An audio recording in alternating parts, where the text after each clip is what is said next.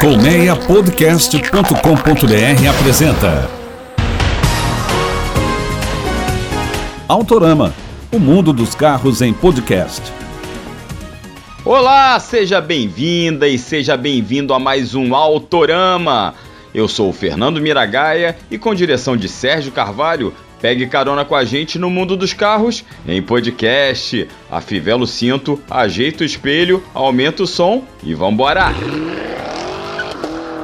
No episódio de hoje tem detalhes sobre o próximo SUV da Fiat, nova geração do Honda CRV, mostrada lá fora e a caminho do Brasil, e um bate-papo com o Marcelo Iglesias, o Marcelo Jabulas, meu amigo jornalista, e a gente vai conversar sobre como anda o Renault Kwid Outsider, o aventureiro subcompacto aventureiro da marca francesa. Antes, vai lá e se inscreva nos canais do Autorama no Spotify, na Apple Podcasts, no Google Podcasts ou no seu aplicativo preferido. Também vai lá no nosso player no site do Primeira Marcha, www.primeiramarcha.com.br. Aproveita e assina nosso canal no Telegram, totalmente gratuito, e nos siga no Instagram. Sérgio engata a primeira e acelera!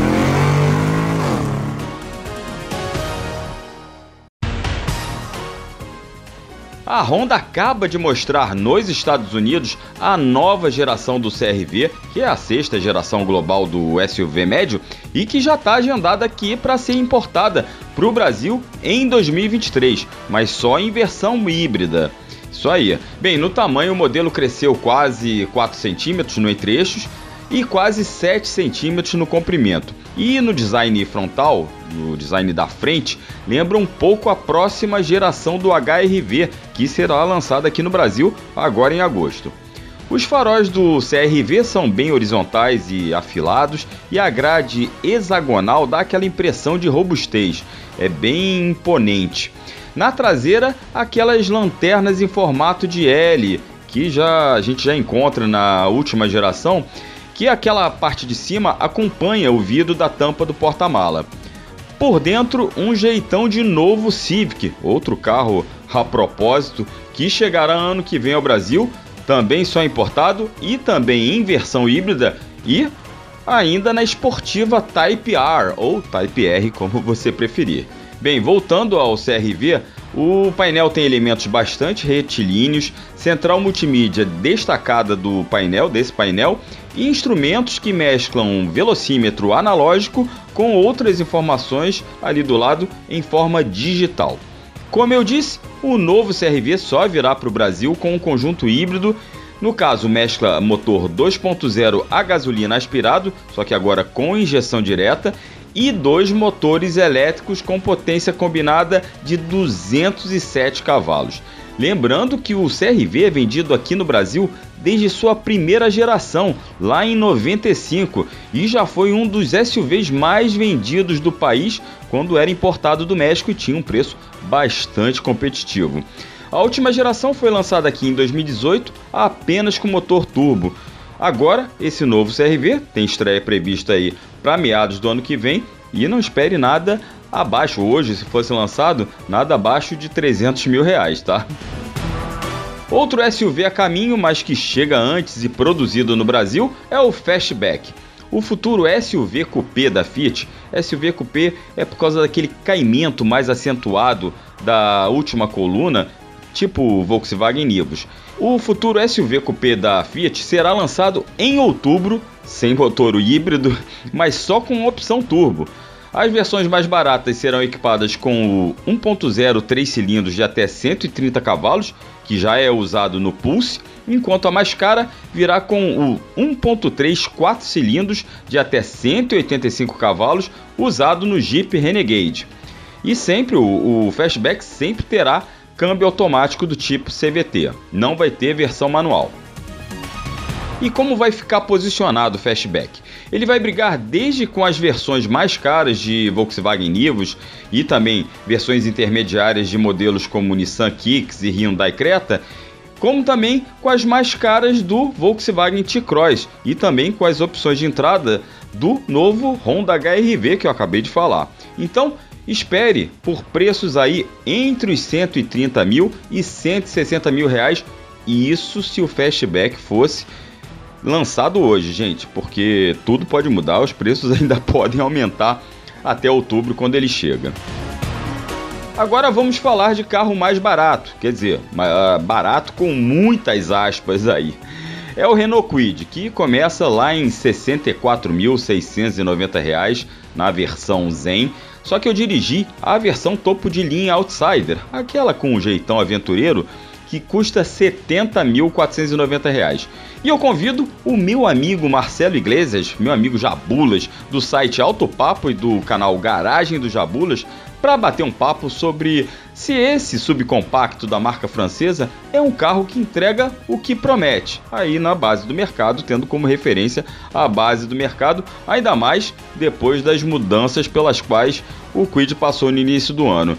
Marcelo Jabulas Iglesias Ramos, muito bem-vindo ao Autorama, obrigado aí pela participação mais uma vez. Vamos falar de Quid. Fala Mira, fala todo mundo e audiência, sempre um prazer estar no Autorama, né? Uma curtição sem fim. E vamos falar de Quid, Mira, vamos falar de Quid Outsider, né? Exatamente. Realmente um carrinho que tem ali uma proposta e vamos debater sobre qual é essa proposta.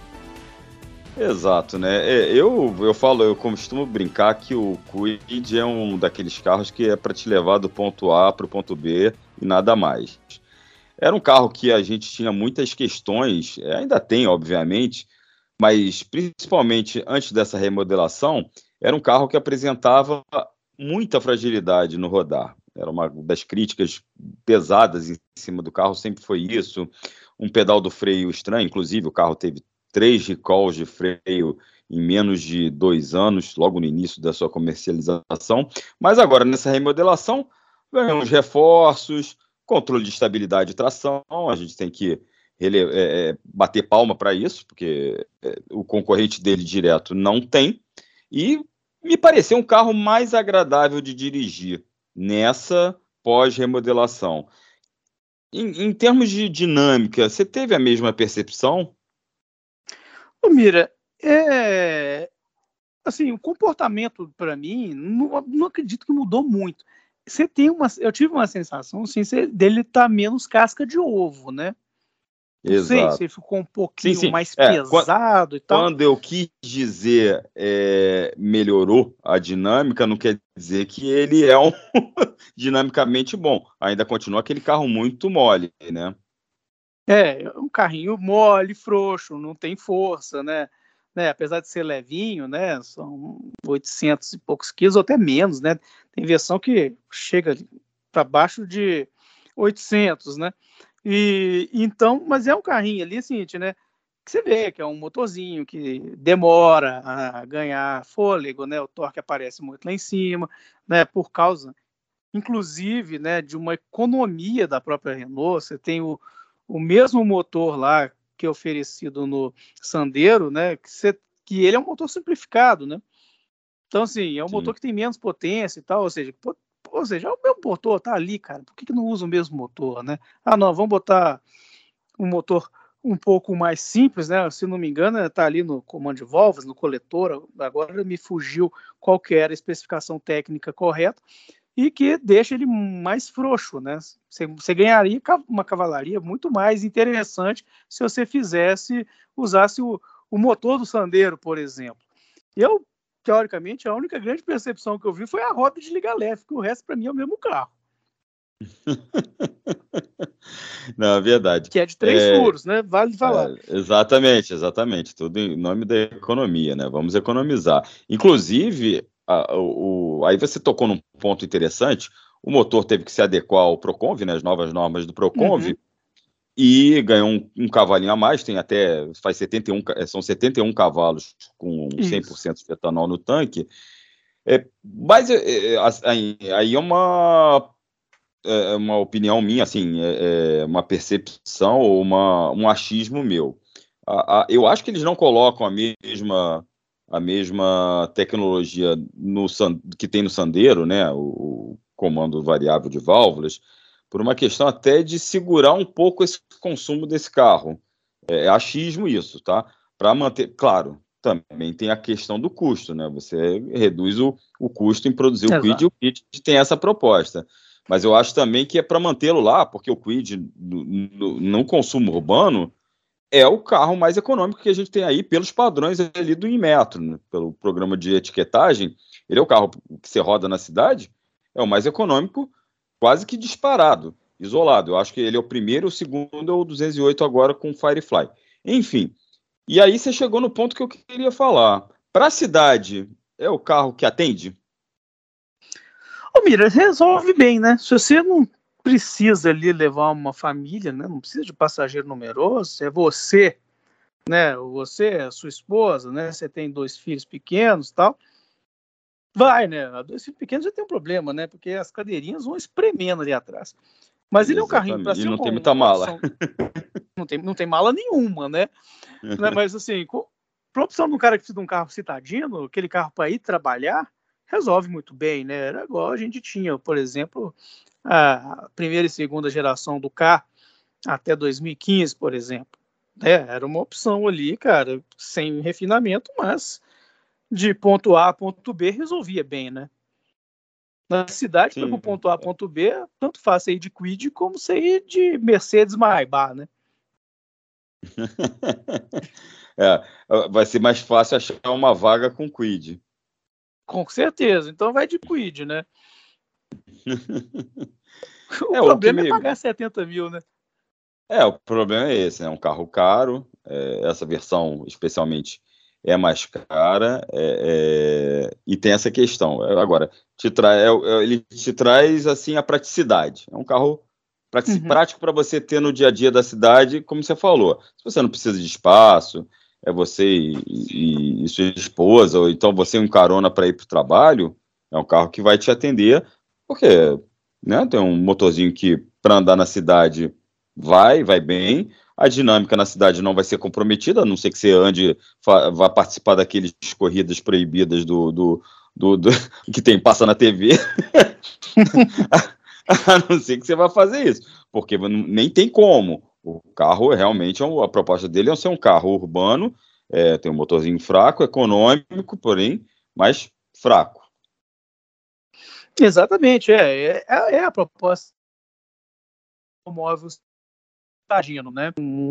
Assim, até acredito ali que esse carro, né, em rodovia, eu andei com esse carro em rodovia, você vê que assim, é um tanto quanto tenso, né?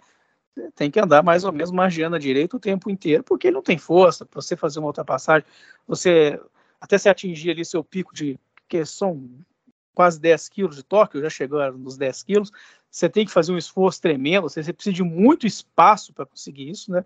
Então, não convém abusar, não é um carro feito para um uso rodoviário, mas na cidade ele atende bem, né? Isso aí resolve né? Mas é aquela coisa, a gente está falando de Brasil, né, Miragai? Então, o cara não pode se dar o luxo de ter um carro, ah, eu preciso de um carrinho pequenininho para ir para a cidade trabalhar e tenho o meu outro automóvel para o meu uso familiar para final de semana. Não, aqui você compra o carro da família, né?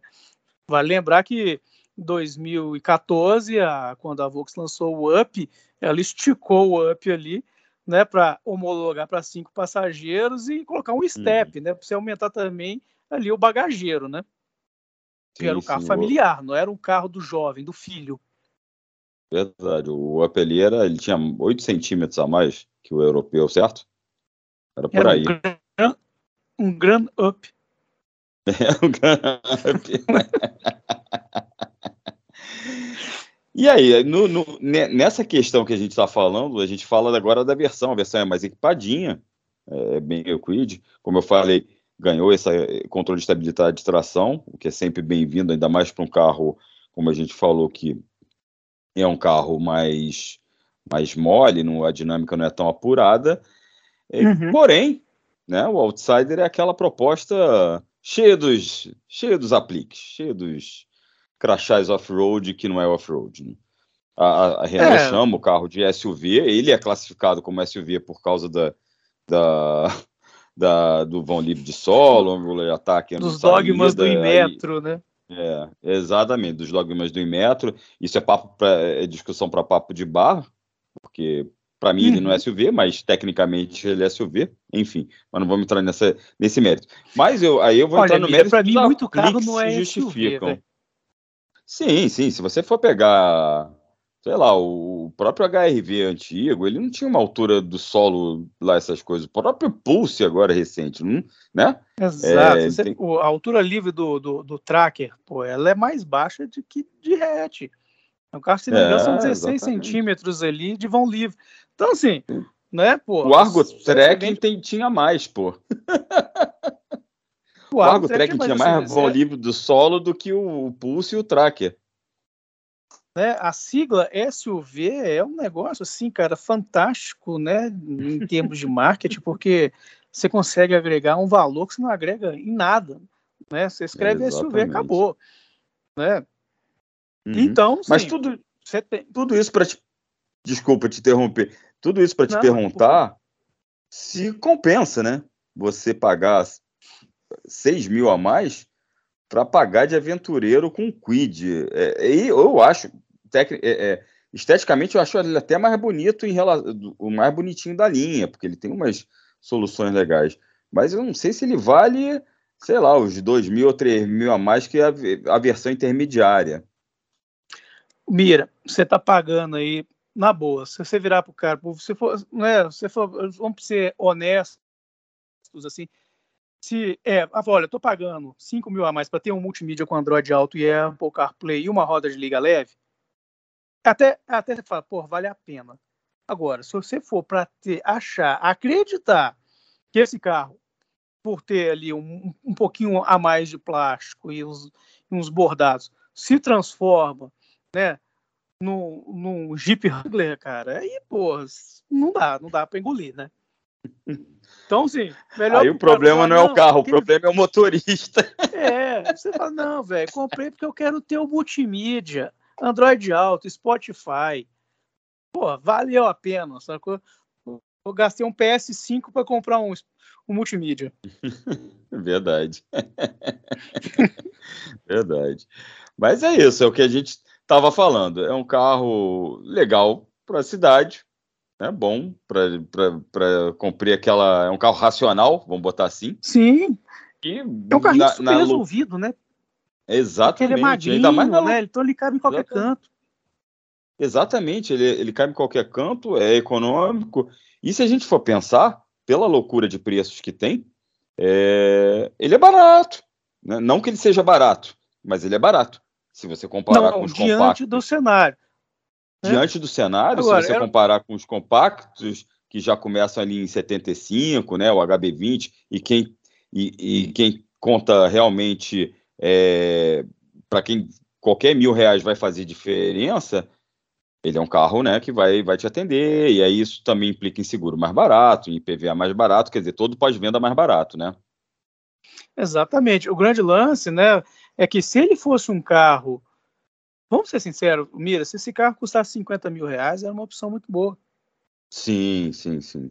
Né? Sim. A gente está falando de mobilidade agora. Uhum. Aí você vai, 70 mil, né? Igual você falou, Complica. cada mil reais faz diferença, mas se o cara dá uma mexida ali, consegue uma taxa melhor, ele consegue comprar um carro melhor do que ele. Né? Por exemplo, você pega aí o HB20 Sense, que a gente uhum. conferiu agora aí né, 76 mil reais, né? Ele vem com Exato. tudo que já tem no uhum. praticamente dentro desse quid. Ele não vem com multimídia, né? Ele vem com um cotoquinho no lugar do rádio ali e tal. Mas você tem ali um espaço interno melhor, você tem né, seis airbags, que é um, um diferencial, né? Se você vai gastar dinheiro para comprar roda de liga leve multimídia, cara, porra, gasta dinheiro para você comprar seis airbags. Sua, pense na sua segurança. É, tá doido. Né? Então, assim, é um fator. E ali você vai chegando ali, você tem esses carros ali, por exemplo. Você tem o Argo 1.0, aquele que é que assim, os caras economizaram tanto no carro que nem sobrenome ele tem, né? Ele só chama Argo. Se tivesse que botar um drive ali, né? Pra você ver ali, já tivesse que botar uma letra ali, já tinha que subir o preço Não, dele. O, então, o assim, drive já sobe, o drive eu acho que já sobe uns quatro, uns 3 ou 4 mil reais. É, é, é, é, mil prata cada letrinha que você cola ali, sacou? Verdade. Então, então assim, pô, uma diferença muito pequena, você pode subir para um carro que te dá um espaço interno maior. E a gente pensa com o brasileiro que pensa no seu carro para ser seu automóvel, para levar a sua família, né, para resolver seu problema, espaço, cara, é é um é um item, é né, um item que é valorizado.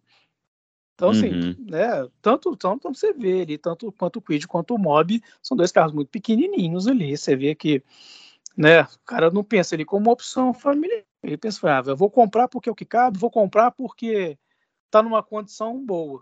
É, por aí. Como a gente falou, é um carro totalmente racional, mas também existem opções racionais melhores. Existe. Né? Existe uma, é um carro muito racional, cara, para uma, uma solução urbana, ele é excelente, mas você tem uma irracionalidade na etiqueta, né? Sim. Infelizmente, infelizmente, isso com todos os carros. Jabulas, é. mais uma vez, fala aí. Não, não, isso mesmo, tô só concordando. A gente tá vivendo assim no, a gente tá vivendo assim, o Walking Dead do mercado, né? Um negócio louco. Walking Dead do mercado, exatamente. Exatamente. Os, as etiquetas estão devorando, não é nem os nossos cérebros, estão devorando os as carteiras e bolsos. Exato, é, é um negócio assim, cara. Vamos ver onde vai parar. Né? Torcer para parar. Meu amigo, Jabulas, mais uma vez, obrigado pela participação no Autorama. É sempre uma honra, um prazer ter você aqui com a gente é, trazendo aí a tua experiência, batendo um papo aí divertido, irreverente e informativo, que é mais importante sobre os carros aí que a gente tem a oportunidade de testar para passar para os nossos ouvintes. Valeu, Jabulas, mais uma vez. Ô, Mira, muito obrigado mais uma vez pelo convite. É sempre um prazer, né? É sempre um prazer conversar com um amigo, né? A gente está nessa pequena distância né, geográfica, né? Você tem, você tem a vantagem de ter a Bahia da Guanabara diante dos olhos, eu não, né? Mas é sempre uma alegria, sempre é sempre uma, feliz, é sempre uma felicidade conversar contigo e participar do programa é um grande barato, né? Show de é, bola, meu amigo. Show de bola. É isso tá, aí, meu irmão. Eu... De, é, deixa, aproveita e deixa teu recado aí, se te seguir no Instagram, no YouTube, jabá, seu canal no pô, YouTube, deixa o jabá, é esquecendo, pô, que isso. É, pô, é Garagem do Jabulas lá no YouTube, só lá Garagem Jabulas.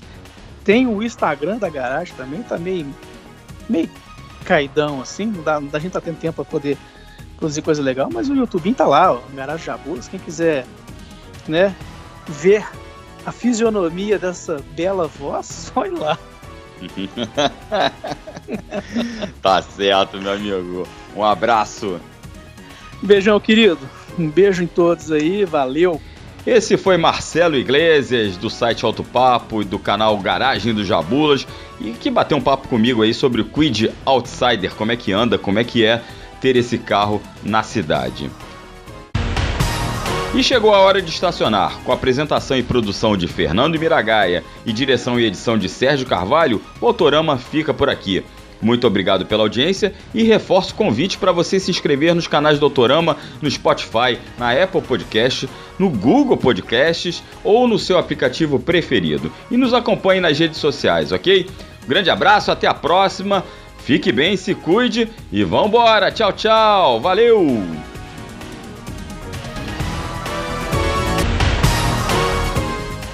Autorama, o mundo dos carros em podcast.